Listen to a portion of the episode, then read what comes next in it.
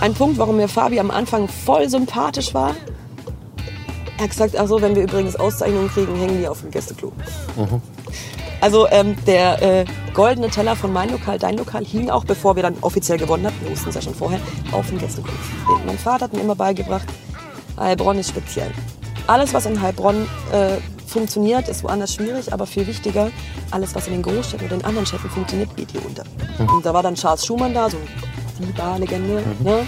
Und äh, Charles war echt cool. Ähm, alle wollten mit ihm ein Foto machen. Ich dachte einfach nur so, ey, ich habe noch einen Kater, ich will jetzt mit dem kein Foto machen, ich sehe kacke aus.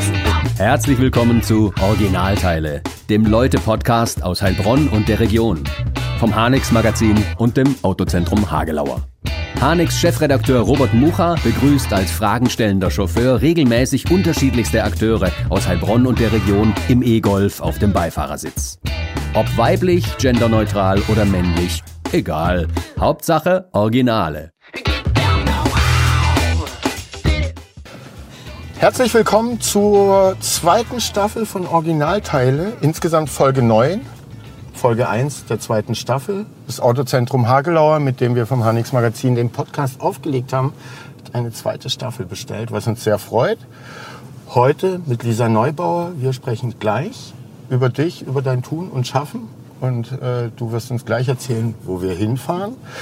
Vorab, ähm, wer Anregungen hat und so weiter und so fort, schreibt eine Mail an originalteile.hanix-magazin.de und die werden wir lesen und ernst nehmen. Wer diesen Podcast hören will, kann das auf Spotify, Apple Podcasts, Google Play, äh, im Google Play Store, auf dieser und auf Soundcloud tun. Und zusehen kann man uns auf YouTube. Deshalb sind hier die Kameras.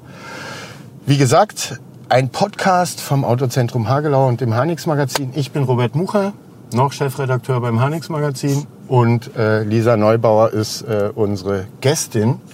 Hinten wie immer für den Ton Philipp Seitz und für das Bild Sebastian Sekeli. Äh, auch die wurden gebucht für die zweite Staffel. Habt ihr ein bisschen Glück gehabt, ne? Aber ihr seid dabei. viel Scheiße gebaut, aber Ja, wir wissen, dass du der einzige Mensch auf der Welt bist mit zwei Hauptschulabschlüssen. ähm, und trotzdem hat man dich weiter gebucht. Das freut uns alle und jetzt fahren wir los. Und Lisa, Ich? du kannst gleich mal erzählen, wo wir hinfahren. Drei Fahrziele hast du mitgebracht. Genau, ähm, wir starten in der Gartenlaube, was eigentlich meistens mein Ende war, aber hey, wir starten dort. Äh, dann fahren wir in die Weinkellerei von Drautz-Able hoch und dann fahren wir in äh, meine Lieblingswirkungsstätte, den Beichtstuhl. So machen wir das. Philipp ist unser Türöffner.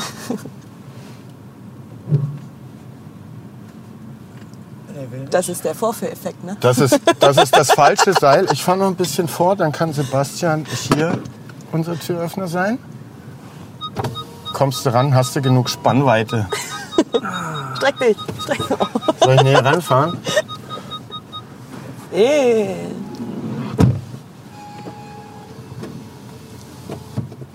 Vielen Dank, Sebastian. sehr gerne. Also Laube, Trotz Abele und Beichtstuhl. Ja, genau. Da fahren wir dich gerne hin. Aber jetzt erzähl mal, wer bist du? Lisa Neubauer? So viel weiß ich. So haben mich meine Eltern genannt, das ist korrekt. ähm, ja, ich äh, bin Sommelier und Restaurantleitung im Beichtstuhl. Ähm, also Sommelier, wie meine Gäste immer liebevoll sagen, das Ding mit Wein. Auch wenn es nicht nur Wein beinhaltet. Und ähm, ja, so das äh, typische Gastrokind, das äh, in Heilbronn aufgewachsen und jetzt wieder in Heilbronn arbeitet. Du bist auch richtig in der Gastrofamilie, Gastronomenfamilie groß geworden, oder? Du hast Ja. das Gastroleben mit der Muttermilch aufgesogen. So ungefähr. Ja, meine Eltern kommen beide eigentlich auch aus der Sternegastronomie und haben sich auch in der Gastro kennengelernt, also die volle Breitseite.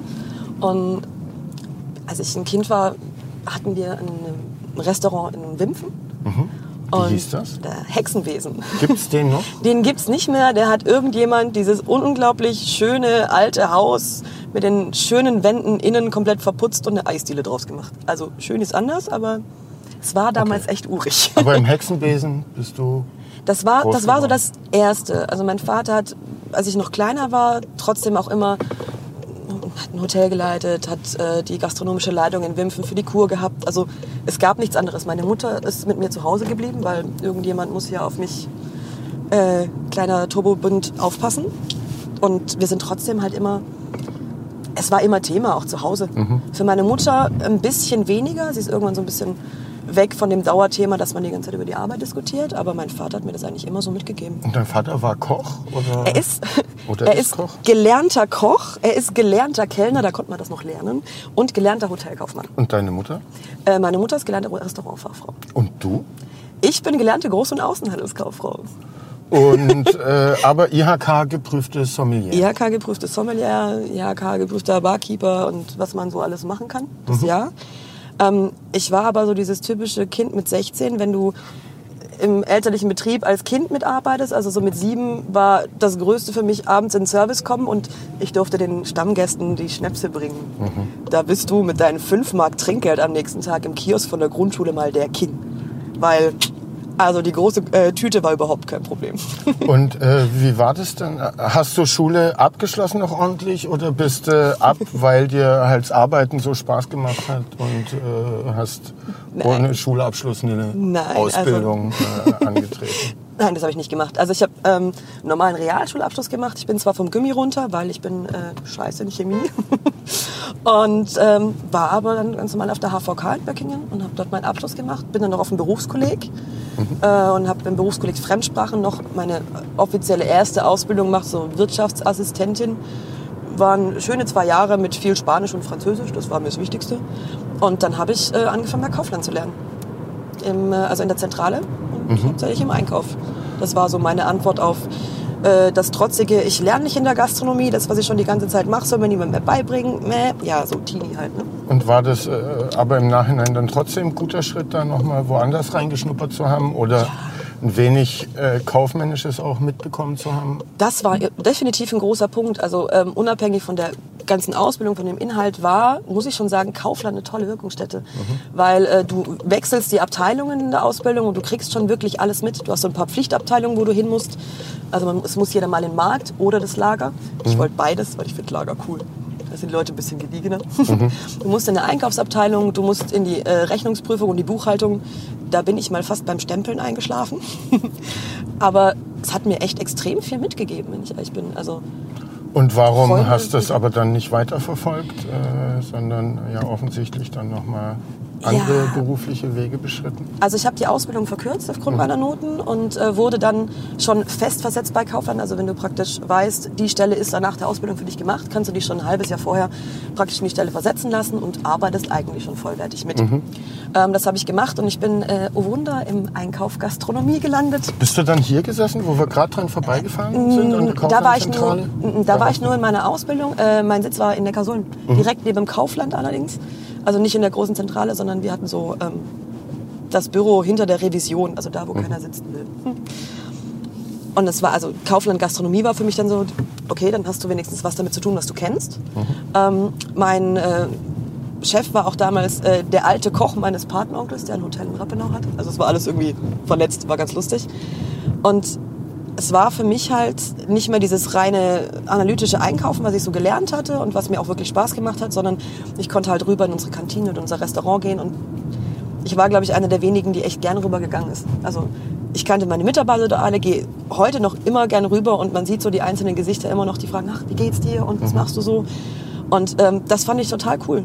Ähm, es war nicht diese klassische Gastro, klar, es ist alles so ein bisschen äh, anders strukturiert, aber es war so mein Weg. Und dann war ich natürlich immer dieses, ich wollte immer mehr lernen. Also gib mir irgendein Buch, ich fress das auf, So, sofort. so ein Streberlein oder einfach so von Haus aus so wissbegierig dann? Ich bin wissbegierig, aber ganz ehrlich, wenn du jetzt Streber sagst, lacht, glaube ich, gerade meine Mutter sich einen Ast, weil ich war dieses typische Kind in der Schule. Hast du gelernt? Ja, ja, klar, heimlich in meinem Zimmer.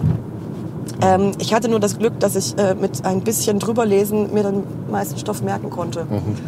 Ähm, nein, aber es macht mir einfach Spaß. Also vieles in der Gastronomie, also gerade was Getränkekunde angeht, muss da natürlich viel büffeln, aber vieles passiert halt auch wirklich an der Praxis. Du diskutierst mit Kollegen du kommst da näher ran und ähm, das war dann schon so das, das, das Büffeln, das mir Spaß gemacht hat. Und ich wollte dann eigentlich auch in die klassische Gastronomie äh, gehen und deswegen habe ich gesagt, ich, mach, ich will irgendeine Weiterbildung machen. Darüber erzählst du gleich, weil da vorne Yeah. ist schon die Laube das erste Ziel, Genau. das du ausgesucht hast. Warum Laube? Was verbindest du mit der Laube? Äh, Verbringst du immer noch Stunden dort Ja. oder waren das die ersten Erfahrungen beim Ausgehen? So war es bei mir. Ähm, es waren. Und heute äh, aber nicht mehr. So ist es bei mir. okay, also bei mir ist es ein bisschen anders. Bei mir waren es, äh, ja, zum ersten Mal ausgegangen, richtig. Ähm, aber auch der erste Barkeeper-Job nebenher. Du hast in der Und- Laube gejobbt. Ja, ich habe sogar ziemlich lange in der Laube gejobbt. Einige Jahre. Also, So, jetzt fahren wir hier mal kurz rein. hey, da in dem. Äh, früher war es noch ein Zelt, jetzt ist es eine Hütte. Und ja, genau. Die Ähm, Kiss and Go Zone. Ja, das heißt so, nervt den Türchen nicht, bleibt da nicht drei Stunden stehen, die haben was zu tun. Ähm, ja, es ist, es ist einfach schon zu Hause und zu der Zeit, wo ich dort gearbeitet habe, waren wir, also gerade in dem im Cocoa im Zelt draußen, echt eine Familie. Also wir waren alle dienstags noch, als es noch offen hatte, freitags und samstags da, egal wer gearbeitet hat. Und wir haben uns immer gegenseitig geholfen. Also es wurde halt praktisch zwei wurden dafür bezahlt und der Rest war privat da. Was? Jemand muss spülen, ach ich mach das kurz. Komm, ich fülle dir kurz auf. Ach, du musst kurz aufs Klo, komm, ich bediene kurz weiter. Und wir waren halt wirklich einfach immer da.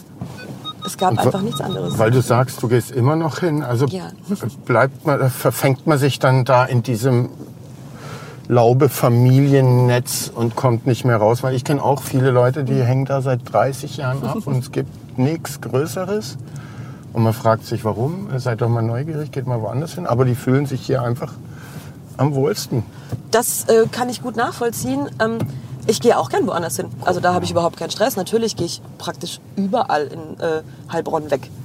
Aber ich muss schon sagen, ähm, ich habe halt auch unglaublich viel von Matze gelernt. Also Geschäftsführer von der Laube und ich schätze ihn unglaublich als äh, Mensch und ich habe äh, immer ein bisschen mehr Verantwortung dann gekriegt im Cocoa, musste ein bisschen mehr tun und ich glaube, ohne seine Anleitung oder einfach ähm, seine Sicherheit, die er mir gegeben hat, Was sind die Top 3 Learnings von Matze an Lisa?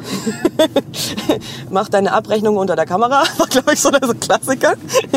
Und passt schon, wird schon. Also es ist immer so dieses Durchziehen, alles wird gut und vor allen Dingen denk drüber nach, was, warum machst du das? Er war nie belehrend zu mir. Also es war nicht so dieses so, ich erzähl dir jetzt mal, wie das geht und dann machen wir das, sondern du schaffst halt einfach und er gibt dir so unterschwellig Ratschläge, die du dann nicht so als klassischen Ratschlag auffasst, sondern die eigentlich in eine normale Konversation passt und die eigentlich echt viel bringen. Und ähm, er ist halt für mich, äh, also ich meine, der Typ, was der schon alles gemacht hat, ist eigentlich schon krass genug. Was für einen Bildungsstand er hat und dann in der Laube sitzt, sagt jeder schon so, ist der sicher?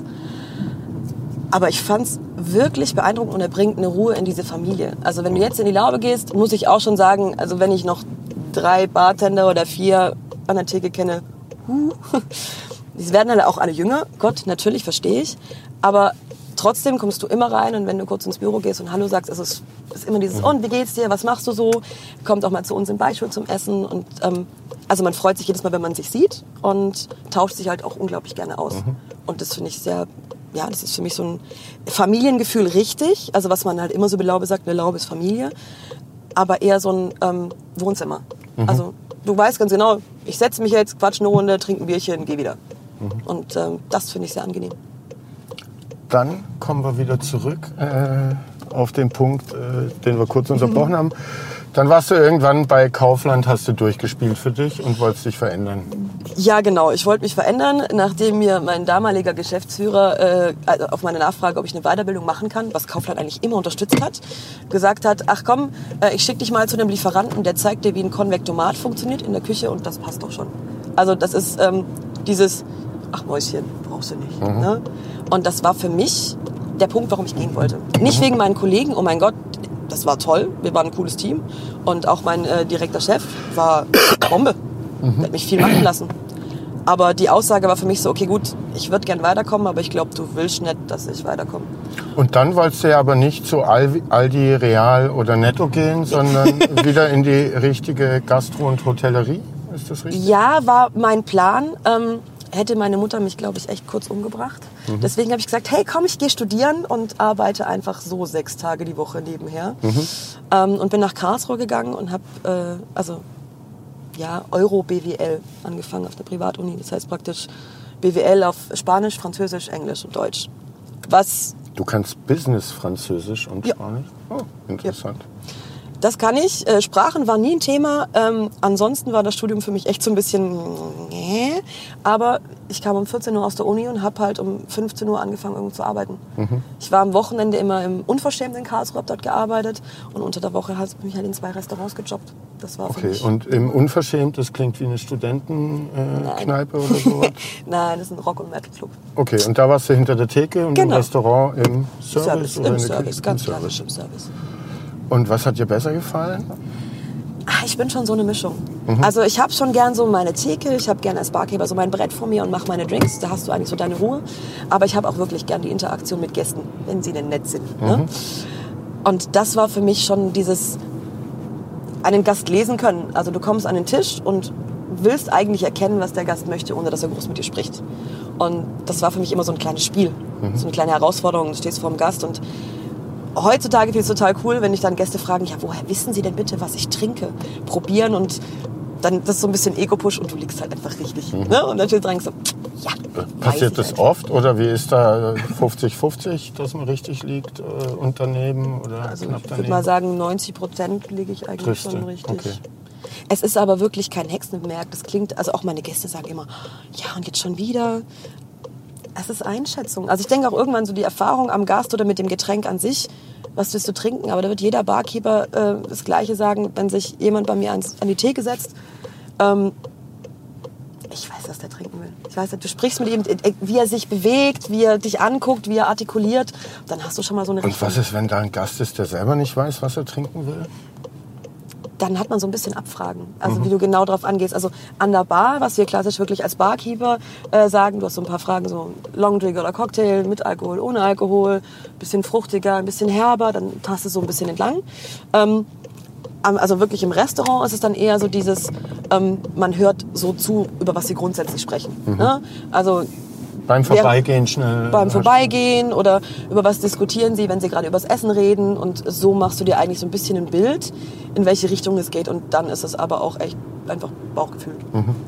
Oder wenn mir jemand ganz klar sagt, äh, ich hätte unglaublich gerne Weinbegleitung, aber ich trinke überhaupt keinen Riesling, kannst du Gift drauf nehmen, dass der von mir vier Rieslinge kriegt. Das ist dann so, Aber wenn so eine Aussage kommt, weißt du dann, okay, richtig Ahnung hat er nicht. Der merkt jetzt erstmal nicht, dass ich ihm einen Riesling hinstelle und ich hoffe halt, also du, äh, dass der ihm dann schmeckt, um sagen zu können, so und jetzt. Da hatten sie aber einen Riesling im Glas. ich will ja gar nicht belehren damit. Ich möchte eigentlich den Leuten äh, zeigen, dass wir so viele Möglichkeiten haben, verschiedene Rebsorten auszubauen, dass man nicht grundlegend sagen kann, ich mag keinen Riesling. Wenn jemand sagt, ich trinke keinen Riesling, liegt es meistens daran, dass es eben zu viel Säure ist. Ist wahrscheinlich nicht verträgt. Ne? Also gerade bei Älteren ist immer so zu viel Säure ein bisschen schwierig. Ähm, aber es gibt auch wirklich Rieslinge, die mit der Säure ein bisschen runtergefahren sind, harmonischer sind, wo du dann sagen kannst, dann schenke ich eher so einen ein. Das geht schon. Ne? Oder was gereifteres, was dann auch gut zum, zum, wirklich zum Fleisch passt. Das ist alles machbar. Man muss halt nur wissen, was der Gast damit meint, wenn er sagt, ich mag keinen Riesling. Und da hast du äh, Das ist, ein Gespür für den Gast. das ist natürlich immer ein Punkt und äh, schon so ein bisschen äh, Getränkekunde. Also du solltest schon deine Weinkunde und deine Getränke kennen, um zu wissen, okay, das ähm, sind die Geschmacksbilder, das löst von mir aus dem Körper aus, weil viel Säure, wenig Säure. Das ist schon wichtig, aber es ist ähm, schon viel Gefühl. Und ähm, es ist für mich gar nicht dieses, äh, ich schenke dir jetzt einen Riesling ein, weil ich dir, ha, du kriegst jetzt Riesling, auch wenn du es nicht willst, sondern ähm, bei mir im Beichtstuhl zum Beispiel gibt es ja hauptsächlich Heilbronner Weine. Also ähm, ich habe einen Franzosen und einen Italiener da, einen. Äh, ein bisschen was, so Stuttgarter Raum, aber ansonsten eigentlich durch die Bank weg Heilbronner. Also und damit meinst du tatsächlich Stadtweine oder den Landkreis, die Region? Hauptsächlich Stadtweine, so ein bisschen Region, aber so konzentriert wirklich auf äh, die Weinberge, die wir so drumherum haben. Okay. Und deswegen zeige ich das halt auch immer so dieses, kannst du hier schon trinken? Kommen wir nochmal zurück zu deinem Werdegang. Also studiert, äh, abgeschlossen? Nee. Nicht abgeschlossen, äh, weil Business-Sprachen irgendwann gelernt und das andere war nicht interessant und sechs Tage die Woche in der Gastro gearbeitet. Ich habe einfach gearbeitet und irgendwann dachte ich, warum quäle ich mich jeden Morgen raus, wenn ich eigentlich hart verpennt bin, weil Gastronomen haben einfach einen anderen Rhythmus. Äh, da liebe ich meine Eltern, die mir beigebracht haben, am Wochenende wird um zwölf gefrühstückt.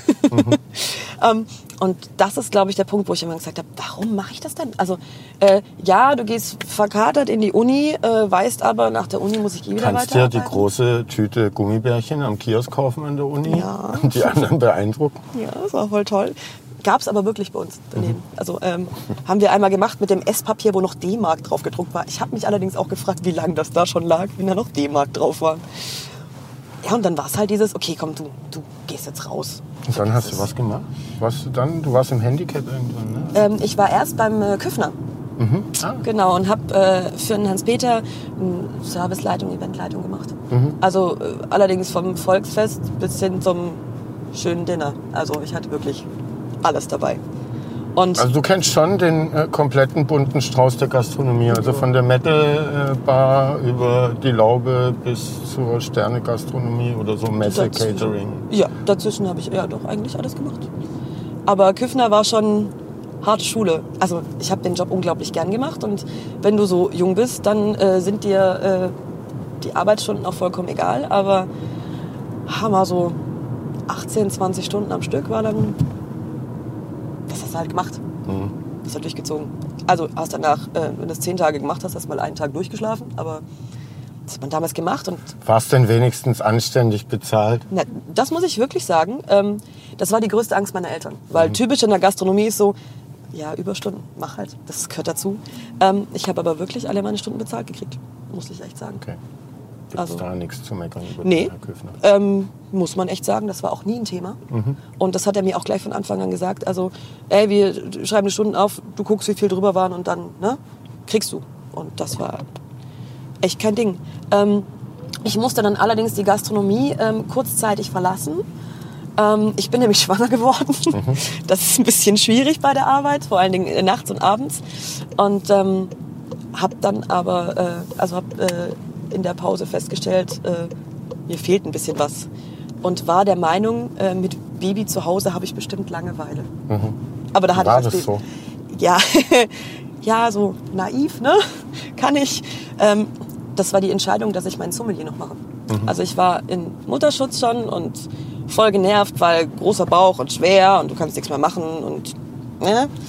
Also und wolltest du den Sommelier schon immer machen ähm, oder war das einfach okay, jetzt hänge ich zu Hause ab, da nebenher muss ich ein Baby organisieren und am Leben halten, aber irgendwas muss ich ja auch arbeiten und dann was macht man? Wein oder war das schon immer so ein Herzthema für dich? Also Wein war ein Herzthema, definitiv. Den Sommelier habe ich mich nie getraut. Also das war für mich, also wenn ich das mal mache, dann äh, bin ich, keine Ahnung, 40 und habe äh, schon äh, 30.000 Weine getrunken und dann reden wir mal weiter. Also für mich war das ein riesengroßes Prüfungsthema, das mir zu heiß war. Also das, Also- da war ich, für mich war ich zu jung und das würde ich niemals können.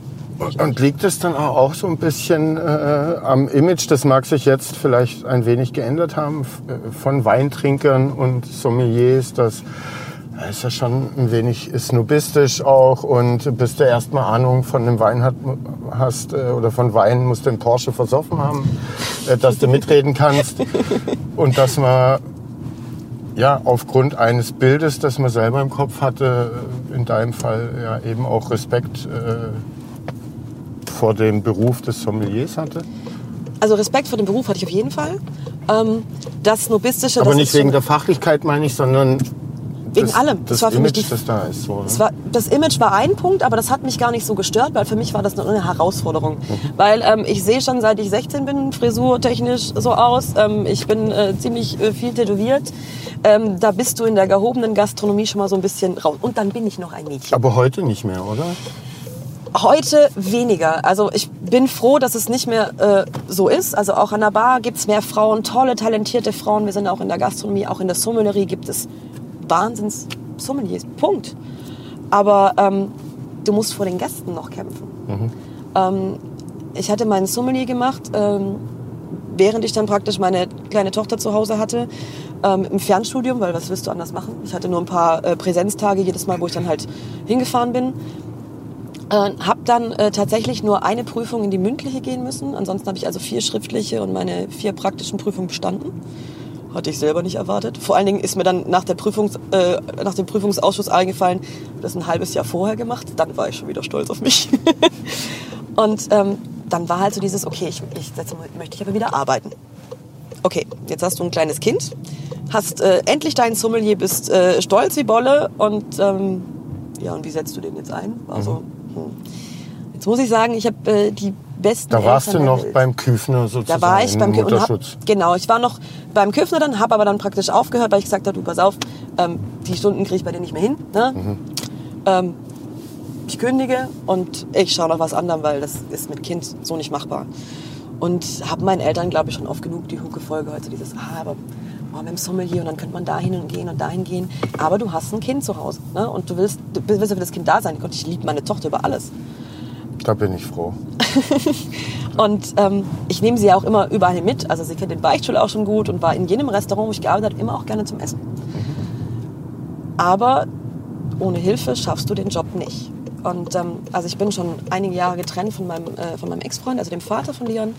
Und äh, mir war es ganz wichtig, dass wir gesagt haben, okay, ähm, ich hasse dieses Besuchsrecht. Also der Papa darf mal vorbeikommen. Was ist das für ein Schwachsinn? Das ist der Papa.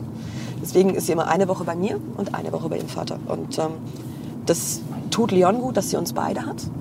Und äh, so können wir aber auch strukturieren, dass wir auch ähm, zusammen, also dass wir beide arbeiten können. Ähm, das heißt, in der Woche, wo ich sie praktisch habe, kommen wirklich meine Eltern ins Spiel. Ich bringe sie morgens in die Kita. Oder wenn ich halt tagsüber frei habe, behalte ich es halt bei mir.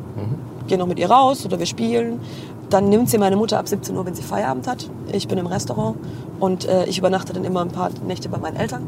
Leg mich halt zu meiner Tochter, weil ich nicht will, dass sie dann alleine ist, sondern soll dann schon bei mir sein. Und stehe morgens auf. Und äh, das ist der Rhythmus, was mir das ermöglicht hat.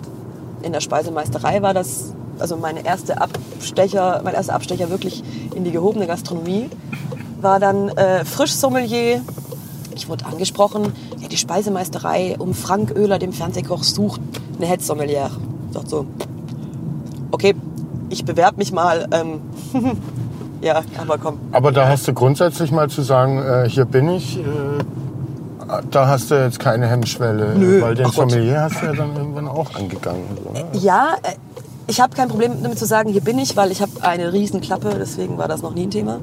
Ähm, aber ich bin jetzt niemand, äh, der spielt mein Haus, mein Auto, mein Boot.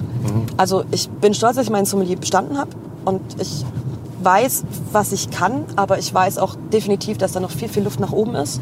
Und ähm, ich bin kein Fan von so Plakatieren. Oder ich muss jetzt überall meinen Namen drunter schreiben oder so. Das ist nicht meins.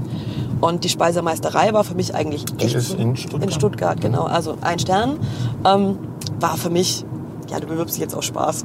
Weil, ey, komm, ist bestimmt lustig und was hast du zu verlieren? Ja, und dann habe ich, ich glaube, eine Woche später einen Anruf bekommen, ähm, also mich gerne zum Vorstellungsgespräch einladen und dann ging mir der Arsch auf Grundeis. Weil ich konnte es echt kurz nicht glauben und dachte, okay, gut, du hast keine Erfahrung. das? Das war 2015. Mhm. Ende 2015, Anfang ja, 2016 knapp. Also Januar 2016 habe ich dann dort begonnen. Und es war wirklich, äh, ich kam dahin und auch wenn du schön brav im Anzug dahin kommst, bin ich halt trotzdem noch die äh, Frau mit den knallroten Haaren, äh, klein und, und, und quirlig und äh, dann in der gehobenen Gastronomie und äh, bitte und gerne und höflich kann ich, aber hat man mir nie zugetraut. Und ähm, ich hatte dann ein Gespräch also mit dem Geschäftsführer dort. Äh, Frank Oehler, also Fo, war nicht da. Klar, Muss ja auch nicht immer da sein. Und äh, Theresa Olkus, ähm, ihres Zeichens war sie mal äh, Weinprinzessin. Und hat bei uns immer aushilfsweise gejobbt. Also hat halt den Wein, Weinbekleidung übernommen. Und wir haben uns eigentlich von Anhieb an echt gut verstanden. So dass äh, unser Geschäftsführer da erstmal ein bisschen raus war, weil wir halt so ein bisschen rumgenördet haben. Und sie war so, ah, hast du das schon probiert? Und dann äh, habe ich recht zügig eigentlich das kriegt sie, okay, gut, ähm, also möchtest, kannst morgen bei uns anfangen. Hier ist dein Vertrag, ähm, los geht's. Hast du dann auch am nächsten Tag angefangen? Oder hast du Es war drei Tage später. Ich musste noch ein paar Tage mit meiner Tochter irgendwie beibringen, dass Mama jetzt mal wieder arbeiten geht. Und dann habe ich äh, gestartet und kam in eine Aber wie läuft das dann? Musstest du da auch irgendwie Weine hast du verkostet bekommen und musstest dann sagen, äh, ja, so schätze ich den ein, so schmeckt er mir, da, da kommt er her? Oder war das einfach nur abgenörde mit einer ehemaligen Weinprinzessin und Nein, es war schon sehr Leidenschaft. Also man hat so, hast du das schon probiert? Oh ja, die haben, die haben einen neuen Jahrgang. Ja, aber hast du den vor sechs Jahren probiert? Oh, der steht jetzt so super da. Und wir haben uns halt sofort drin verloren in Euphorie. Und der Geschäftsführer saß so ein bisschen daneben so, hey, hi, auch noch da. Ne? Und ähm, das war das Schöne auch in der Speise, dass man sich so ein bisschen die Leidenschaft verloren hat. Also man hat mir praktisch einen riesen Weinkeller hingezimmert mit Flaschen im Wert von verdiene ich in zehn Jahren nicht. Ne? Und hat gesagt, okay, du hast hier eine Weinbegleitung zu den verschiedenen Achtgangmenüs. Das ist deine Entscheidung, mach. Ich dachte vorher, ich konnte rennen, bis ich Weinbegleitung in der Speisemeisterei für 40 Personen machen musste. Und äh, wo lächelnd im Restaurant stehst, kaum geht die Türe zu am Pass, rennst du zum Pass, guckst, wer als nächstes dran ist, schnappst dir eine Weinflasche und rennst wieder raus und bleibst dann sofort wieder brav stehen. Es war alles ganz, ganz komisch für mich in der Speise. Und vor allen Dingen wurde ich von all meinen Gästen halt angeguckt, wie mit, äh, können Sie mal bitte den Sommelier schicken? Ja, einen Moment. Ich komme. Wir würden gerne den Head Sommelier sprechen. Hi. Und du musst dich beweisen. Und dann steht wieder dieses typische kleine Mädchen, die doch eigentlich keine Ahnung haben kann, vor dir. Und ich musste echt durch die Hölle. Also für mich durch die Hölle. Weil die Gäste so äh, arrogant waren? Oder? Nee, sie, sie haben mir eh nicht zugetraut. Also, was will jetzt, da sitzen ein paar neureiche Stuttgarter, die praktisch sich eh alles leisten können. Oder auch, wir haben ja sehr viele internationale Gäste gehabt, die gucken dich an und sagen, der ist jetzt so ein drei Käse hoch, bös gesagt. Ähm, dann auch noch knallrote Haare. rechts jetzt, genau, ne? rechts, ja. Äh, knallrote Haare. Was will die mir denn gehobenes empfehlen? Woher will die denn wissen, wie man ein Achtgangmenü zu begleiten hat? Die kennt doch nur Aldi Wein. So ungefähr. Oder komm, äh, Mäuschen, schick mal, schick mal den Papa. Ne? Hab ich auch immer geliebt. Äh, ich hätte gerne die Restaurantleiterin gesprochen. Hi, bin ich. Ja, und Wird äh, das besser mit der Zeit äh, irgendwann oder kämpfst du da immer noch? also inzwischen habe ich das nicht mehr. Inzwischen ist schon dieses, ich habe genug Autorität, das kann ich auch ausstrahlen, das ist kein Ding. Hatte ich auch damals, aber die haben mich echt gekillt. Hast du eins weiter noch? Ähm, ja, die haben mich echt gekillt, weil du sitzt irgendwann schon abends nach Feierabend ähm, dran und fragst dich eigentlich, ob du, also du zweifelst an dir selber. Ähm, ich, hab, ich war stolz auf meinen Sommelier, dass ich das überhaupt gepackt habe, also dass ich überhaupt bestanden habe. Und das hat mich so zurückgeholt und hat mir praktisch gezeigt, du kannst eigentlich gar nichts. Und ähm, da musste ich dann irgendwann schon so auch den Tritt von meinen Eltern kriegen. Also es war kein Tritt, sondern ähm, meine Eltern waren immer sehr unterschwellig mit Loben. Aber ich habe alles, was ich weiß, von meinen Eltern. Also ähm, ich glaube, mein größtes Vorbild ist und bleibt mein Vater. Rechts? Rechts, genau. Ähm, es gibt niemanden, von dem Da ich bleib mal so viel kurz stehen. Vom Papa Ja. erzählst du gleich weiter. Yay. Aber jetzt sind wir Geradeaus weiter. an deinem zweiten äh, Ziel gleich. Ne? genau, an meinem zweiten Ziel.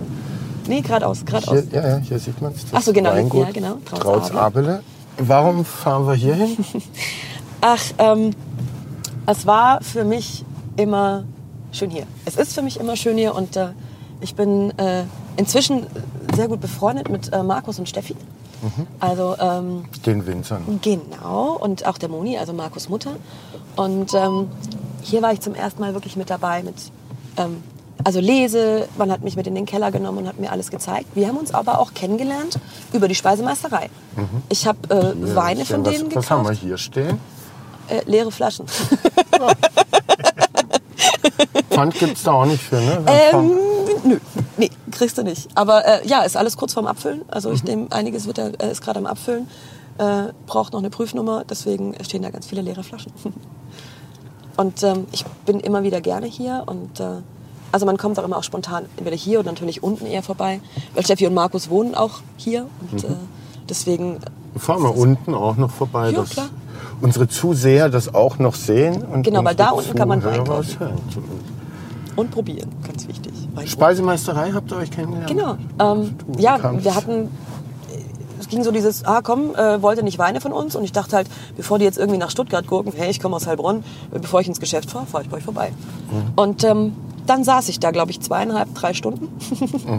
Und wir haben uns wirklich gut verstanden. Es war eigentlich echt cool. Ich habe ein paar Weine gefunden, wo mich echt interessiert haben. Und äh, Markus hat mich eigentlich in die älteren Heilbronner Weine eingeführt. Also ich bin ein Riesenfan von gereiften Weinen, schon immer gewesen. Und Das heißt, die Rebe ist schon alt oder die liegen der, alt der irgendwo Wein. in dem Fass? Also wir reden dann von mir aus, wenn wir jetzt gerade 2020 haben, reden wir jetzt gerade von 2010, 2011 im Weißweinbereich. Mhm. Geil. Oder aus den 90ern. Sowas. Und ähm, kannte ich international? Ja. Kannte ich auch aus anderen Teilen von Deutschland? Auch richtig. Und Heilbronn habe ich immer gerne getrunken, aber nie so alt. Und dann kam halt Markus mal ums Eck so, äh, ich habe einen 98er Rotwein und äh, wir haben das Ding aufgemacht und ich war im Glück. Und wir haben uns halt äh, deswegen auch gut verstanden, weil ich seinen Weinstil liebe. Ich mag dieses, dieses Individuelle, also dass er einfach sein Ding macht. Und wenn er dann von seinen Weinen erzählt, also die wirklich so seine Herzstücke sind, du hörst einfach gerne zu.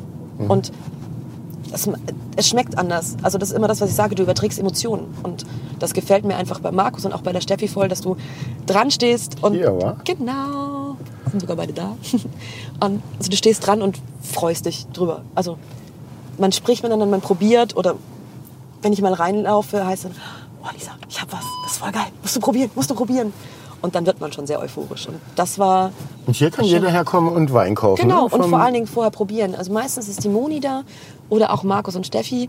Und ähm, ganz, ganz tolle Sachen. Und das Schöne ist einfach, dass du wirklich in einer, also in einer heimlichen Art und Weise probieren kannst. Also nicht so dieses, wir stellen jetzt was hin und äh, sagen uns gleich Bescheid, sondern man setzt sich zusammen, man spricht ein bisschen und in welche Richtung soll es denn gehen und man unterhält sich halt auch so ein bisschen, also Smalltalk und privatmäßig. Also auch wenn andere Gäste reinkommen, finde ich das immer total schön. Es ist herzlich und es ist so dieses, dieses Besenfeeling, was ich immer so liebevoll sage. Also man sitzt halt zusammen und niemand ist irgendwie so fremd. Also ich glaube, wenn du da jetzt reinläufst, ist so nicht dieses Hallo, wie so einen typischen Shop. Also du willst irgendwas einkaufen. Ganz kurz mal äh, für die Interessierten die Öffnungszeiten. Montag bis Freitag 8 bis 12 und was steht da? 13:30 13:30 bis bis 18 18 Uhr und samstags ist auch auf 9 bis 16 Uhr. Kommt vorbei, kauft Weine, sagst du. Kannst du empfehlen. Ja, sehr schön sogar.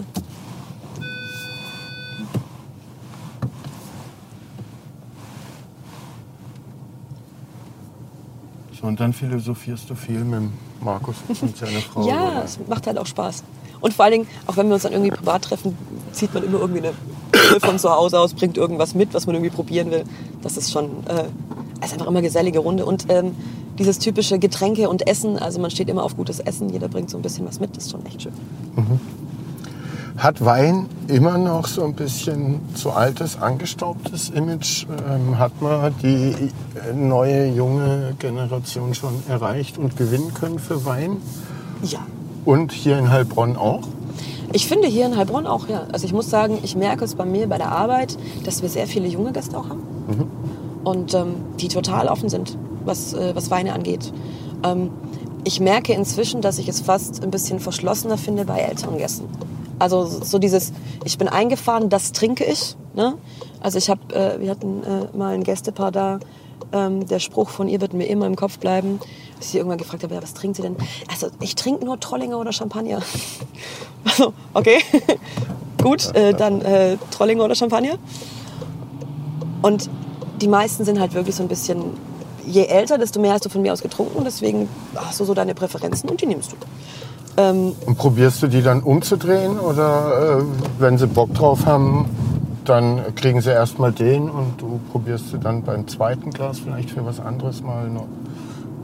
Das, kann, das merkst öffnen. du. Das merkst du, ob sie Bock drauf haben. Das merkst du.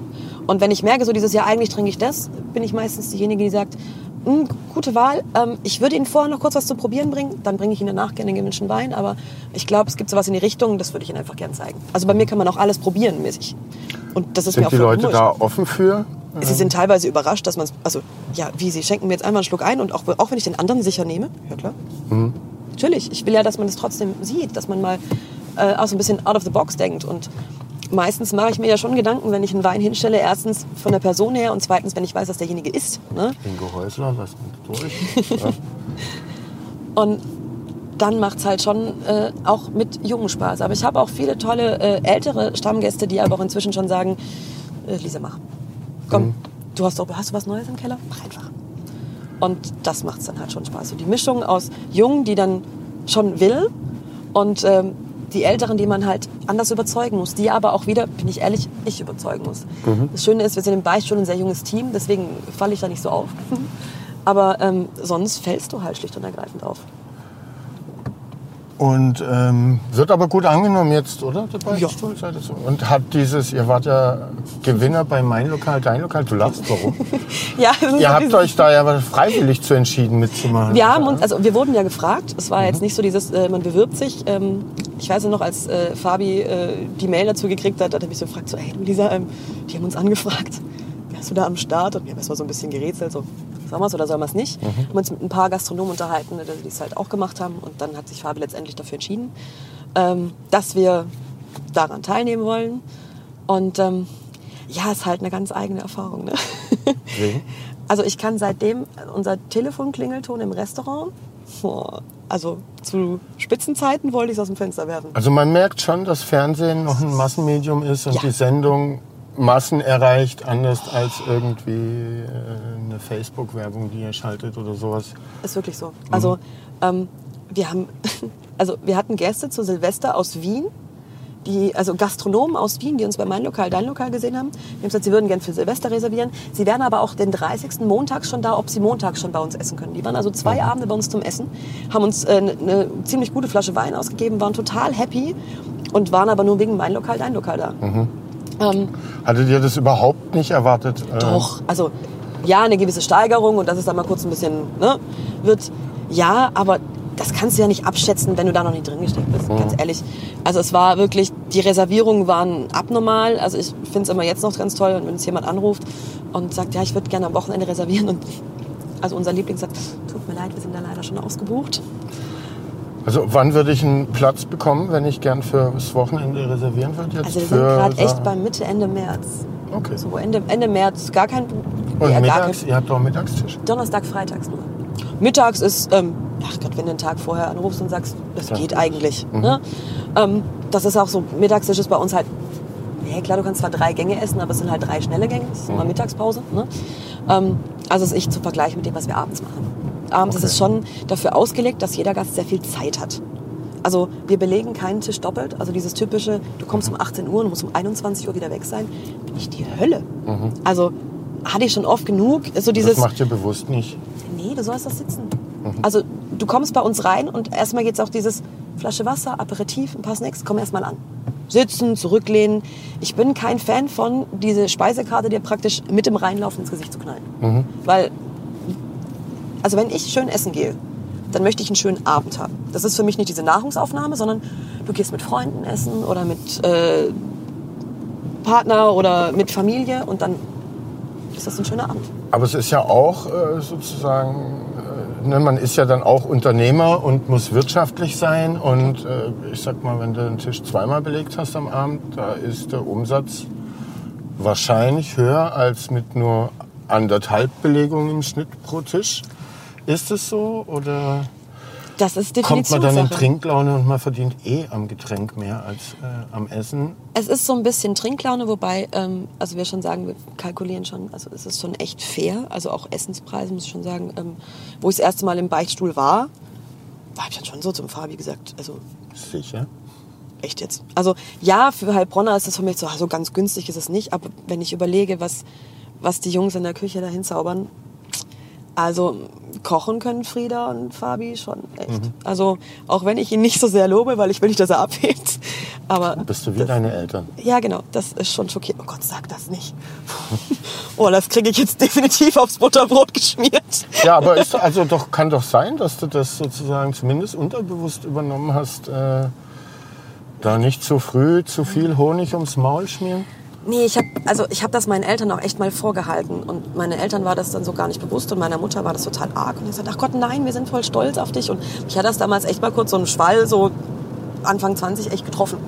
Ich gesagt, ihr habt mir das nie gesagt, dass ihr jetzt gerade stolz auf mich seid oder so, ne? Ist der Fabi stabil genug psychisch, um mit deinem wenigen Lob irgendwie zurechtzukommen? Oder muss man Das, Sorgen das ist machen? ein Geben und Nehmen. Das ist ein Geben und Nehmen. Weil man muss natürlich sagen, ähm, äh, in der Gastronomie ohne, äh, ohne, ja, ohne Ironie und Sarkasmus überlebst du nicht. Und ähm, sagen wir einfach, ähm, er hat den Sarkasmus in manchen Teilen neu erfunden. Also das ist wirklich ein Geben und Nehmen. Und äh, ihr habt Spaß als Team offensichtlich. Also den Eindruck machst du mir jetzt zumindest. Es ist halt, man muss eins sagen, ähm, wir sind natürlich ein sehr kleines Team. Mhm. Äh, und wenn du dich da nicht, äh, also auch menschlich verstehst. Wie viele Plätze wird- habt ihr? Also wir könnten theoretisch 48 Personen belegen, aber dann muss es so ideal eigentlich eine Gruppe sein. Mhm.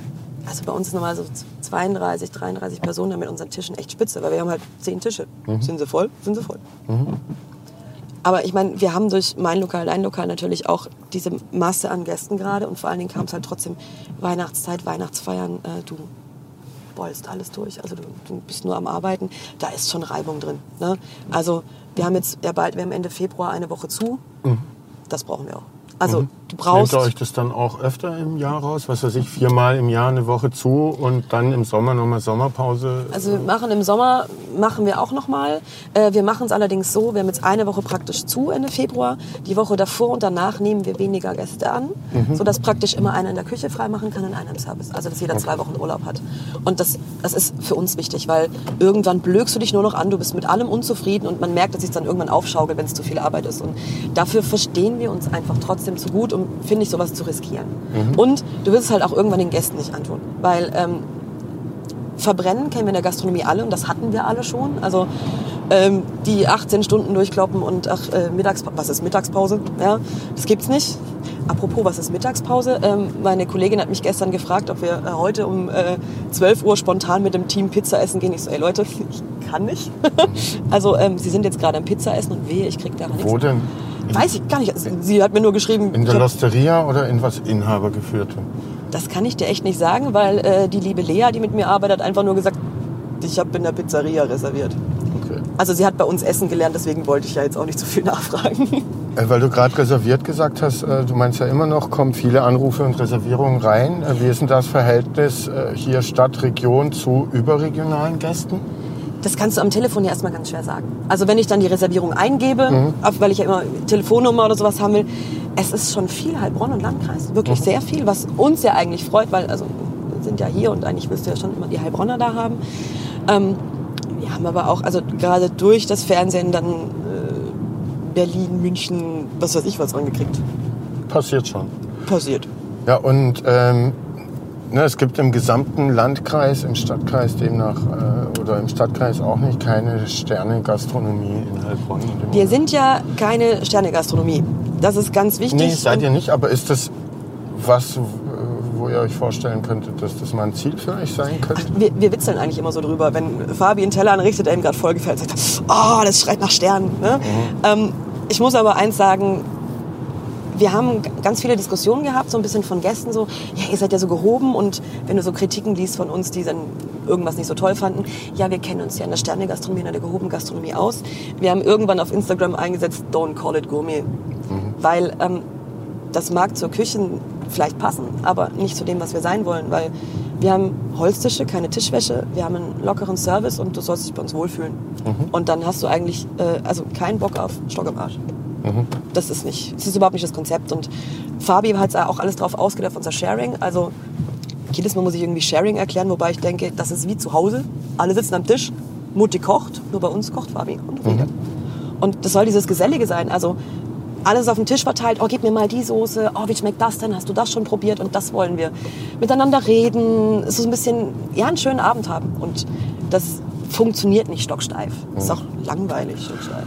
Und wie ist denn das? äh, Ich weiß nicht, ob ihr da vorher auch schon auf dem Zettel wart. Äh, Könnt mir vorstellen, nach der äh, Sendung schon auf jeden Fall, dass da irgendwelche Restauranttester von den großen vorbeikommen. Habt ihr da einen Blick dafür, wer das sein könnte? Ja, schon. Also ähm, wir äh, wissen, wenn, also wenn man jemanden kennt, wir hatten schon äh, jemand da, der uns mal angeguckt hat und äh, Der meldet sich dann danach, äh, er danach gegessen meldet er hat, ne? sich, genau.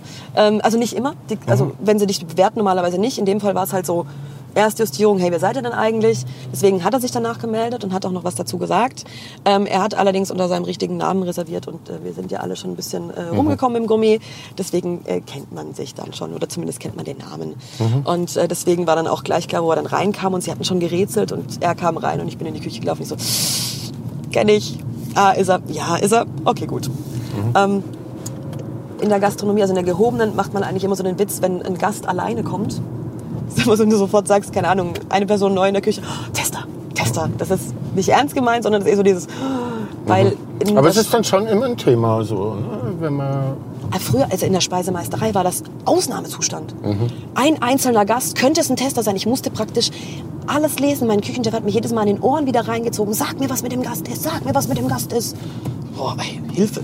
Könnt ihr euch da nicht ein bisschen entspannen? Ja, wir schon. Ja. Ja. Also ähm, ein Punkt, warum mir Fabi am Anfang voll sympathisch war. Er hat gesagt, ach so, wenn wir übrigens Auszeichnungen kriegen, hängen die auf dem Gästeklo. Also ähm, der äh, goldene Teller von mein Lokal, dein Lokal hing auch, bevor wir dann offiziell gewonnen hatten, wir wussten es ja schon vorher, auf dem Gästeklo. Also auf unserem äh, Personalklo, sorry. Und wo ist er jetzt? Jetzt hängt er an der Wand. Im Gästeklo? Nee, leider nicht, sondern aber ziemlich Ja, was ist da los? ja, dann muss er es auch konsequent durchziehen. Ja, ich finde schon, er soll schon wieder aufs Perso-Klo. Also Perso-Klo finde ich schon cool, weil Oder so, eigentlich da, will er da damit seht sagen... ihr es, was ihr geleistet habt. Nee, eigentlich will oder? er damit sagen, so viel, sowas halte ich von Auszeichnungen. Ne? Mhm. Außerdem, unser Handtuchhalter ist der perfekte Haken für diesen goldenen Teller. Wirklich, das hat perfekt gepasst. Und wie läuft denn da so ein Drehtag ab? Ist das, äh, muss man sich dann arg umstellen äh, im Vergleich zu den normalen Alltagsabläufen, die man Ja. so hat? Also der Drehtag begann um 9 Uhr. Ich war um 10 Uhr da. Und er ging bis nachts um 2. Weil die Interviews danach noch dann laufen und so weiter. Ich glaube, wir sind, äh, also allein wie äh, die vier anderen Gastronomen zu uns ins Restaurant reingelaufen sind, haben sie, glaube ich, zehnmal gedreht.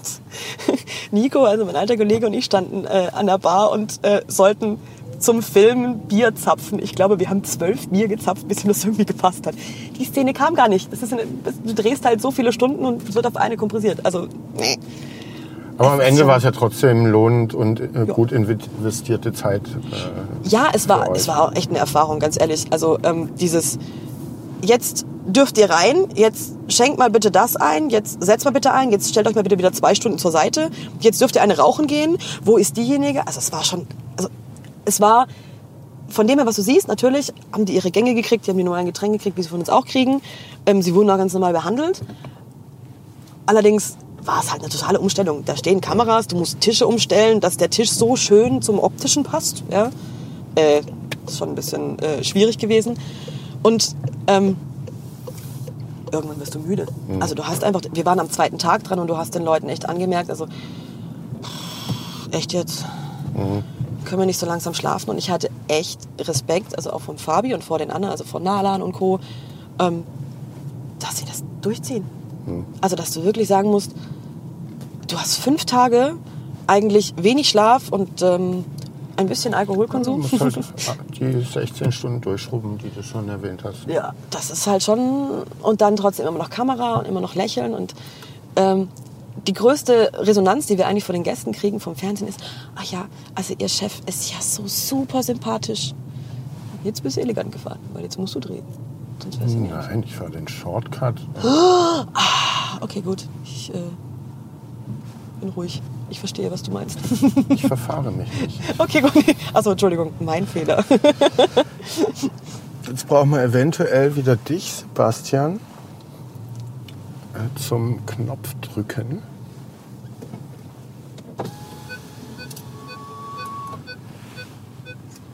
Ja, die bin ich. Ja.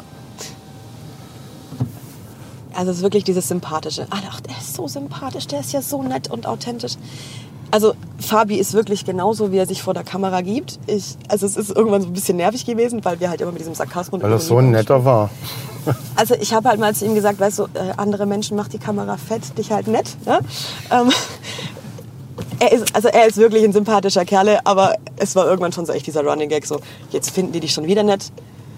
Haben wir schon mal einen Spruch von dir an der Backe gekriegt? Nein. Aber und dann hast du diese Menschen, die wirklich teilweise wegen Fabi kamen und du kriegst ja auch online, also Rezessionen, also wirklich über Facebook. Fabi hat gesagt, ey, Nachrichten. Also er ist glücklich verheiratet, ist stolzer Papa und er sagt so, Ah. also wenn ich wollte, Gibt es auch so. Gastro-Groupies dann oder so mein Lokal, dein Lokal-Groupies, das ist echt ein bisschen schockierend, wenn ich ehrlich bin. Die sich durch die äh, deutsche Nachwuchshoffnung Kochszene bumsen will. Das halt schon, also das war schon ein bisschen creepy. Wir haben es dann auch so von den anderen Kollegen, also irgendwie äh, der Koch von der Nala hat dann auch zu, irgendwie zu Nala gesagt, guck mal, wie viele Frauen wir schreiben und so. Es ist schon ein bisschen komisch. Also Jetzt erzähl mal von eurem, weil gleich äh, sind wir beim Beichtstuhl von eurem. Was für Essen gibt's? Zweimal die Woche gibt's Mittagstisch, sonst jeden Tag außer montags? Außer sonntags, bitte. Außer sonntags. Genau. Abends. Was bietet ihr an? Wofür steht ihr? Wir stehen eigentlich echt Seit wann gibt's euch? leckeres Essen. Also ähm, ich will gar nicht so Gutes oder sowas sagen, sondern ich, einfach für leckeres Essen. Ähm, uns gibt es seit Oktober 2018 und ähm, ich muss ehrlich sagen, ich habe ähm, den Beichtstuhl kennengelernt, weil ich äh, war vorher im Handicap, also Mhm. Künzelsau, war auch mal, äh, hatte auch mal einen Stern, gehört zu den ganzen Wirthotels und äh, wir sind alles äh, so ein bisschen äh, Wirtleute. Also Mhm. Fabi Friedrichsruhe, Frieda in der Küche, auch ehemals Friedrichsruhe und dann bei mir im Handicap. Und daher kenne ich eigentlich einen Frieda. Mhm. Und dann äh, habe ich halt, äh, ich habe gesagt, oh du, ich würde gern mal wieder so ein, zwei Tage machen. Yay! Die Rückseite die schon mal zu. Rückseite, genau. ähm, ich würde halt, also ich finde euer Konzept cool, ich würde gerne so ein, zwei Tage bei euch abends machen. Ne? Mhm. Und dann hat der Frieda gesagt, hey, ja, cool, dann hat äh, unser Nico da frei, ne? können wir machen. Und äh, so kam dann eins zum anderen eigentlich, dass dann immer mehr wurde und es gab ja auch irgendwie immer mehr Gäste. Und ähm, dann war natürlich mein Sommelier ganz praktisch, also mein Weinverständnis und Begleitungsverständnis. Und natürlich dann auch noch meine Barerfahrung, weil äh, bei uns gibt's äh, neben äh, der Weinbegleitung eine alkoholfreie Begleitung. Da ist die gute Stube. Hey, genau. Ähm, ja. Wann macht ihr heute auf? Du musst heute 18 noch ran. Na klar. Und du hast mir vorher erzählt, äh, Gastronom-like, was du gestern bis 4.30 Uhr machst. Ja. Was war da los? Wo war das? Äh, ich hatte gestern ab äh, 11 Uhr, äh, also morgens darf man in der Gastro sagen, ab 11 Uhr morgens, ähm, eine Sherry Masterclass, also eine Sherry Schulung und eine Vorbereitung auf einen Wettbewerb, also auf einen Die hast du Cocktailwettbewerb. gegeben oder hast du nee, teilgenommen? Mhm. Die, da habe ich jetzt teilgenommen. Sonst gebe ich Schulungen, das ist richtig. Aber ähm, da habe ich teilgenommen, äh, weil ich den Wettbewerb äh, mitmachen will. Mhm. Und dann haben wir eine Schulung gehabt, haben ein Tasting gehabt, äh, haben äh, dann noch eine Prüfung zum Sherry Brand Ambassador ablegen können, also dass wir selber so ein bisschen was über Sherry erzählen können. Die Prüfung habe ich gestern bist noch du, abgelegen. Bist du Sherry Brand? Also wir haben die Ergebnisse gesagt gekriegt, das Zertifikat kriegen wir tatsächlich aus Spanien zugeschickt, weil es das, das Consejo wirklich ausgeben muss. Aber ja, ich habe äh, gerade so bestanden mit einem Fehler. Durfte man sich einen Fehler leisten? Äh, man durfte sich, glaube ich, irgendwie zehn leisten, aber äh, immerhin war es nur einer. Ich habe äh, einen... Da wieder für die Mutti, da ist sie die Streberin. Ja, aber es war, ähm, ich kannte ja einen der Barkeeper schon ziemlich gut und wir waren im Jig Spoon in Stuttgart und ich liebe den Laden einfach. Und äh, ich war letztes Jahr schon auch bei einer Sherry Masterclass ähm, mit einem der Barkeeper, mit dem Tim. Und deswegen war das so äh, ankommen, okay, Wettbewerb, wer hat die Prüfung schneller fertig? also du bist schon auch ein kompetitiver Typ dann, oder? Ich mache das gerne, aber nicht, weil ich gewinnen will, sondern das ist so dieses Networking. Also Cocktailwettbewerbe, jeden, den ich bisher gemacht habe, war so, boah geil, du triffst dich einfach mit Kollegen. Das ist Austausch, das ist was zusammen trinken gehen, du nimmst irgendwelche Drinks auseinander und sprichst drüber und das ist alles schon ein bisschen Leidenschaft. Aber willst du dann schon auch gewinnen oder irgendwie so eine, was kriegt man da? Medaillen, Pokale, Ach, das ist unterschiedlich. Reisen ganz oft, also irgendwie in Produktionsländer. Ne? Ähm, man kriegt, ja gut, äh, meistens Produkte kriegst du sowieso, also auch wenn du schon im Halbfinale oder sowas teilnimmst oder grundsätzlich bei einer Ausscheidung, das ist auch schon dabei. Ähm, das ist unterschiedlich. Ich habe auch schon äh, ein komplettes Barbag bekommen, also so eine, so eine Barroll, wo alles Equipment reinpasst, wo du zusammenrollen kannst, habe ich auch schon bekommen. Oder ja, irgendeinen besonderen Shaker. Ist, Was ist denn die größte Auszeichnung, die du so hast? Hast du mal irgendwas Renommiertes abgesahnt? ja, das heißt renommiert. Es gibt, also renommiert für, ist immer schwierig zu sagen bei solchen Wettbewerben, weil es gibt wirklich für fast, also fast jede. Ah ja, was hast du schon gewonnen? Gewonnen, nichts, ich war nur Zweiter. Okay, wo warst du Zweiter? Bei Monin und äh, bei, also wir haben noch, es gibt halt so mehrere Stufen. Du hast einmal, Monin hat früher einen Sekt-Cocktail-Cup gehabt. Das war mein erster. Den habe ich zweimal gemacht, aber es war äh, mein erster Wettbewerb und ich hatte echt Schiss. du stehst da und ständig um dich rum nur gestandene Barkeeper und du denkst einfach, ich habe keine Ahnung, was ich hier tue. Und du musst dann mixen halt. Du musst dann mixen, auf Zeit. Neben dir steht dann äh, ein Prüfer, der dir praktisch auf die Finger guckt, ob irgendwo ein Tropfen runtergeht, ob du sauber arbeitest. Es gibt alles, Punktabzug, alles. Und ähm, da geht es dann immer drum, du hast eine größere Gruppe und dann bist du erstmal, musst ins Finale kommen. Und das ist schon, ähm, das war schon nicht leicht. Und beim ersten Mal habe ich das nicht geschafft, das war überhaupt kein Ding. Und beim zweiten Mal war dann echt äh, Endausscheidung. Und darauf war ich dann eigentlich schon stolz, damit war ich dann schon voll bedient. Ich dachte so, cool. Ne? Und es ist aber immer, jeder Wettbewerb ist anders. Ich habe auch schon Wettbewerbe gemacht, zum Beispiel für, für, für einen Brandy, also für Carlos, wo du, ähm, wenn dein Rezept überhaupt besteht, ähm, in eine Masterclass kommst und musst dann den Wettbewerb mit einem zugelosten Dreierteam machen. Also du musst zu dritt ein Rezept machen. Ähm, da war dann Charles Schumann da, so die Barlegende. Ne?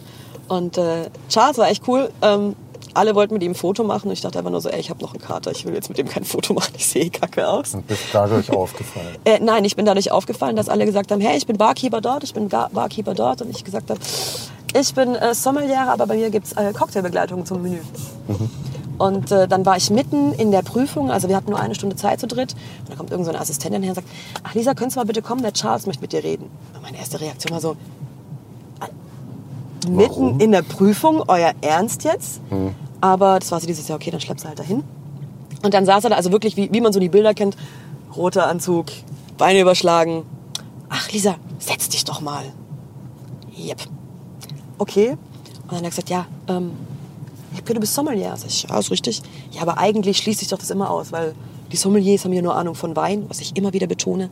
Nein, unsere Prüfung ist Wein, Spirituosen, auch Cocktails, Säfte, Wasser, Zigarren, Käse, ach, schlag mich tot, alles.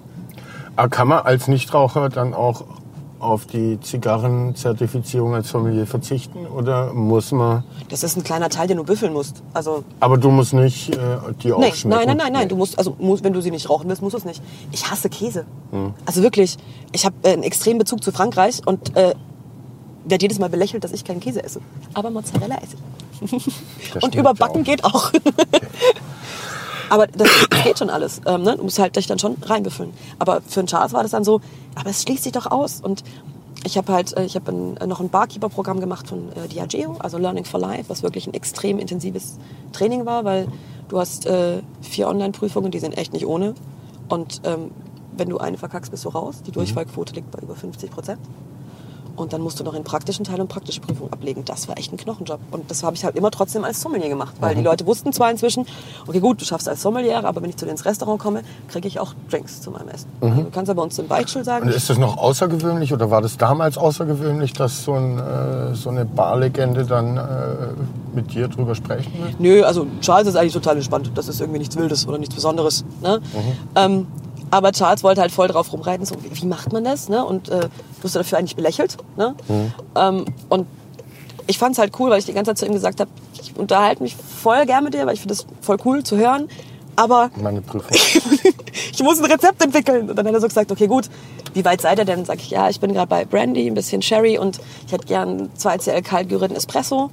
Oh, das wäre mein Drink, das ist cool. Lass das so. Dann haben wir später noch Tonic draufgekippt, dann war es nicht mehr seins. Und dann hat er später gesagt, ah, warum hast du nicht auf mich gehört? Aber es ist halt eine Competition, äh, zu dritt, drei Leute sprechen aufeinander. Geht nicht. Also das war echt doof. Und Jetzt müssen wir kurz, ich muss dich unterbrechen, äh, zu, zum Thema Wein in Heilbronn und Weinlocations kommen, weil wir jetzt an der Weinvilla vorbeikommen. Ähm, aus meiner Empfindung, also kann man gut hingehen, auch leckeres Essen und alles, aber jetzt nicht der Spot, wo vielleicht die jüngeren Weintrinker automatisch sich angezogen fühlen würde. Nee, das ist... Also Fehlt das, Heilbronn eine junge, urbane Weinbar? Würde die hier funktionieren oder ist das Publikum für so ein Konzept äh, dann zu spitz hier in Heilbronn und zu klein? Was gibt in Hamburg den Weinladen, der abends die Weinbar ist? Viele. In Hamburg gibt es viele geile Sachen an Wein. Zum Also- Beispiel. Ähm, und man redet ja auch immer wieder drüber, wie kann man den Wein in die Innenstadt bekommen. Da ist die Neckarbühne hinten als äh, im Gespräch, dass dort ja auch äh, so ein äh, Weinschuppen stehen könnte. Was denkst du da?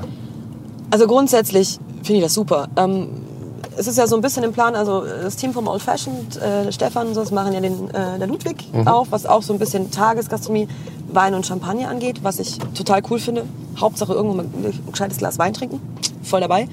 Ähm, also mein Traum war es immer, sowas aufzumachen, bin ich ehrlich. Für mich war immer so ein bisschen Weinhandel und dabei schön abends was trinken. So fand ich immer cool. Ähm, es geht in Heilbronn, man muss es ähm, richtig aufziehen. Mein Vater hat mir immer beigebracht, Heilbronn ist speziell. Alles, was in Heilbronn äh, funktioniert, ist woanders schwierig, aber viel wichtiger, alles, was in den Großstädten oder in anderen Städten funktioniert, geht hier unter. Der Dunkin' Donuts ist bei uns damals pleite gegangen, funktioniert an jedem Bahnhof. Wo würdest du denn in Heilbronn hingehen, wenn du um 14 oder 15 Uhr Lust hast auf ein Glas Wein?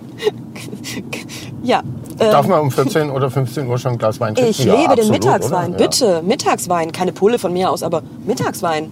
Safe. Also sag mal, wo gehst du denn hin mittags Wein trinken? Jetzt mal Beichtstuhl ausgenommen am Donnerstag und Freitag, wenn ihr einen Mittagstisch habt.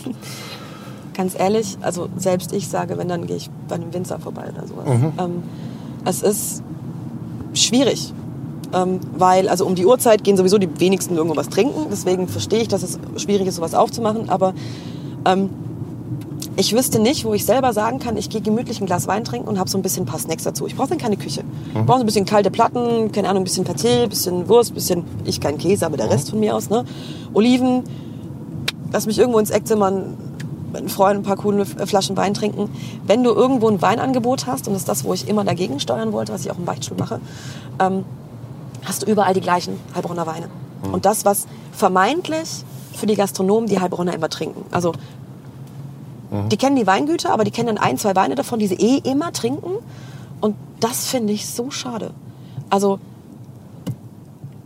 die schönsten Reaktionen kriege ich eigentlich bei mir, wenn ich ähm, Weinbegleitung habe und ich habe dann zum Hauptgang ein 2011er Riesling, großes Gewächs vom, äh, von Markus. Und das ist was Gereifteres. Und dann ziehe ich zum Dessert oder zum Käse. Ich liebe diesen Blick. Ich schenke einen Wein ein. Er ist wirklich dunkel, bernsteinfarben. Alle fragen sich, oh geil, was ist das? Riecht, oh, riecht wie ein Port. Nee. Ah, ist ein bisschen, ah, der ist ja trocken, schmeckt wie ein Sherry. Was ist das? Und dann streckst du die Flasche hin und hebst einen 1976er Riesling Auslese vom Weingut Amalienhof hin. Und alle gucken dich an.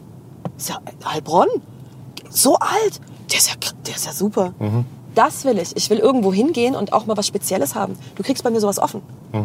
Und ich würde gern, ohne essen zu gehen, wenn ich mal frei habe, eigentlich genau sowas haben. Dass du trotzdem auch Easygoing-Weine haben kannst. Also keine Ahnung, du wirst nicht blöd angeguckt, wenn du eine Weinschorle trinkst. Wenn du sie süß trinkst, solltest du blöd angeguckt werden, meiner Meinung nach.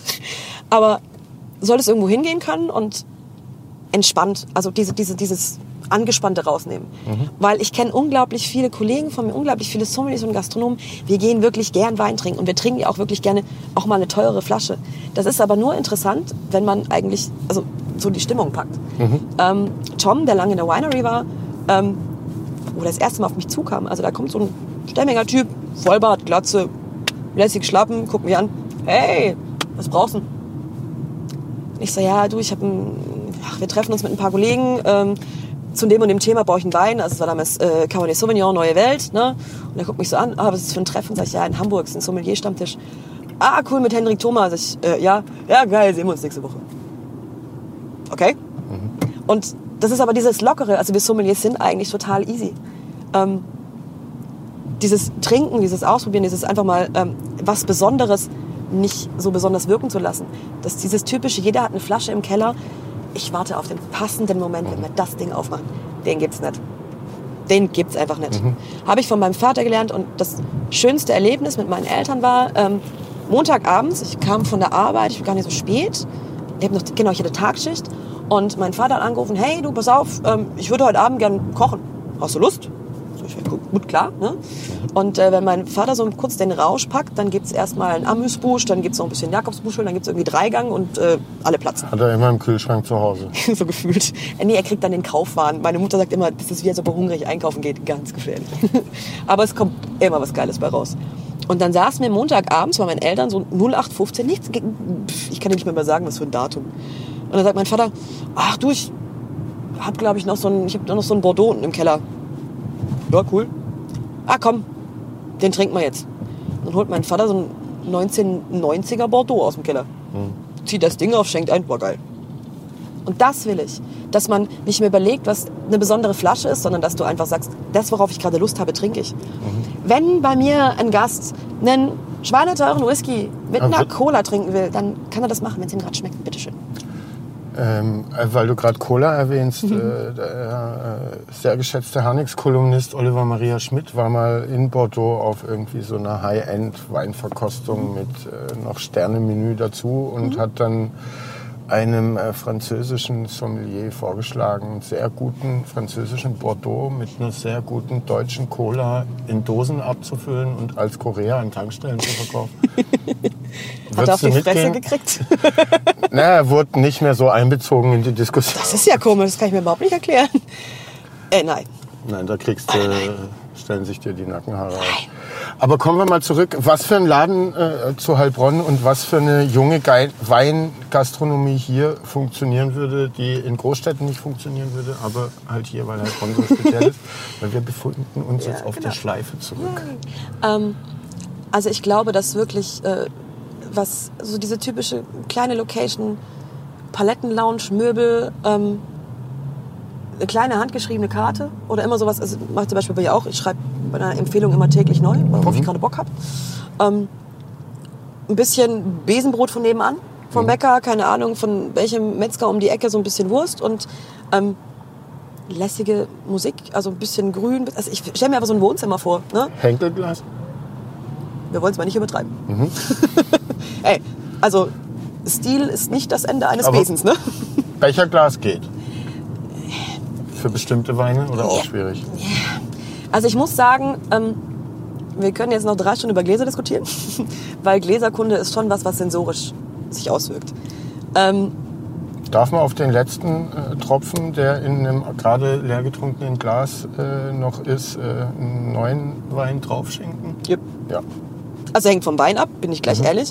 Aber wenn ich einen leichten Rotwein vor einem guten Rotweinglas hatte und ich habe danach einen schwereren Rotwein, ist das Glas für mich aviniert. Also wenn du durch ein Rotweinglas benutzt guckst, ist es so leicht rötlich, Mhm. weil Glas ist offenporig und legt sich halt was rein. Ne? Ähm, und dann habe ich den schon vorbereitet. Dann kann ich dann schweren Rotwein reinhauen. Okay. In, in der gehobenen Sommelerie würdest du zum Beispiel sogar äh, entweder einen leichteren Rotwein oder den gleichen Rotwein einschenken, einen Schluck, das Glas drehen, dann in das nächste Glas einschenken, dann den Schluck praktisch ausschütten und äh, die avinierten Gläser hinstellen. Also Firlefanz geht, wenn es jemand will. Ne? Ähm, aber das geht auch, wenn die vorher einen leichteren Rotwein trinken und sagen, ah, jetzt hätte ich schon gern ein bisschen was Kräftiges, dann nehme ich das gleiche Glas. Okay. Je nachdem, so und zurück. Zurück zur Weingastro in Heilbronn, die es noch nicht gibt. Äh, Lässige Musik, hast du gesagt? Ja, so kennst du es immer, das läuft irgendwann so Lounge-Mucke oder die typische Bar-Spotify-Playlist. Also wir haben auch so eine Playlist bei uns im Geschäft und wenn wir, kurz bevor wir öffnen, ich auf Play drücke, verdrehen wir bei dem Service immer mal kurz die Augen so, äh, schon lange nicht mehr gehört. ähm, das ist immer so dieses, dieses Beiwerk und ich finde halt einfach, äh, Musik in einem Laden stimmt so ein bisschen die Stimmung mit ein. Das heißt, wenn du was hörst, was dir eigentlich gerade voll gefällt, dann kommt das eher so ein bisschen zur Stimmung zugute. Dieses typische Instrumentale geht mir ja voll auf den Senkel. Also ich finde es irgendwie cooler, wenn du in einem Laden sitzt und dann kommt ein Lied, das du kennst und du kannst so ein bisschen mitsingen, mitsummen oder... Das ist, wenn ich... Ähm, treffen uns nach Feierabend eigentlich immer im Plan B. Das ist so Feierabendbier, safe ins Plan B. Und man unterhält sich währenddessen und plötzlich kommt ein Lied und alle grölen mit. Punkt. Und dann geht das Gespräch danach zwar weiter, aber das macht das Heimliche so ein bisschen aus. Also, dass du zusammen irgendwie kurz bei dem Song mitgrölst und dann ist halt kurz wieder rum. Aber dann ist das, was du sagst, so ein lässiger, urbaner Besen, der Ja. sozusagen äh, die Besentradition aufgreift. Genau. Einfaches, aber gutes Essen von hier Genau. mit einheimischen lokalen Weinen. Ja, bitte. Also wo, warum woanders hingehen, wenn wir es hier haben? Man muss den Heilbronner Winzern eine Chance geben. Ja, wir haben viele Genossenschaften. Einige machen echt was gut. Ne? Aber gib den kleinen Winzern eine Chance. Also lass sie nicht so kämpfen, weil du kannst überall reingehen, in ihr Zuhause, probierst Weine dort und hast eigentlich sofort einen Bezug dazu. Dann nenn noch mal ein paar Winzer hier aus der Stadt und Region. Über den Markus Trautz haben wir schon gesprochen, Genau. den äh, haben wir erwähnt. Aber wo kann man noch mit gutem Gewissen hingehen und äh, nicht die äh, Standard, ich sag mal Ikea, Zara äh, etc. Weine Genau. von den Winzern sich holen, sondern vielleicht auch den Boutiquewein, den man in der Seitengasse äh, entdeckt. Kistenmacher Hängerer, ganz schön. Äh, Hans hat ein unglaubliches Talent, elegante, geradlinige Weine zu machen. Finde ich, also gerade in seinem großen Gewächsbereich, Bombe. Ähm, Weingut G.A. Heinrich, also Tobi und Björn, Tobi. wir haben ja so ein bisschen äh, Verkauf und ich finde Tobis Handschrift echt cool. Also er ist so ein bisschen burgundisch geprägt, so ein bisschen äh, weniger Säure, aber er hatte auch schon so seinen Kopf, was so sein Lieblingswein ist und so darauf habe ich jetzt Lust und du merkst, wenn jemand sofort voll eintaucht. Äh, seinen TNT, also seinen Trollinger non-traditionell trinke ich auch echt wie Wasser. Der ist geil.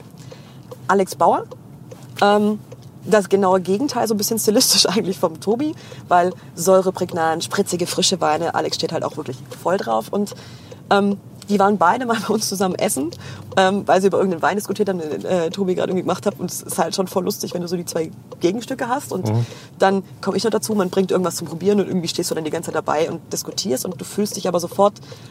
Also die stehen nicht im Anzug vor dir oder sowas, sondern sie stehen halt normal gekleidet vor einem und es wirkt überhaupt nicht abgehoben oder sowas. Ne? Es wirkt nicht irgendwie weg vom Schuss. Ähm, wenn wir ein bisschen weg von der Stadt gehen, ist äh, Laufen. Tobias Hirschmüller, ziemlich cool. Ein Grauburgunder, den ich sogar trinke. Also wir äh, Sommeliers haben immer so leichte Abneigung gegen Grauburgunder Als so der Lugano oder Trendwein so. gerade ist, ne? So der äh, Ikea, Zara. Den gibt's auch H&M. voll geil gemacht. Aber das trinken die meisten dann nicht so den richtig geilen Grauburgunder, sondern den, Grauburgunder halt. Aber äh, ist das? Habt ihr Grauburgunder auf der Karte? Ja, vom Weingut am. Malienhof. Und den finde ich echt cool, weil ähm, der ist komplett mineralisch, weg von der Frucht, eigentlich nicht das, was du erwartest.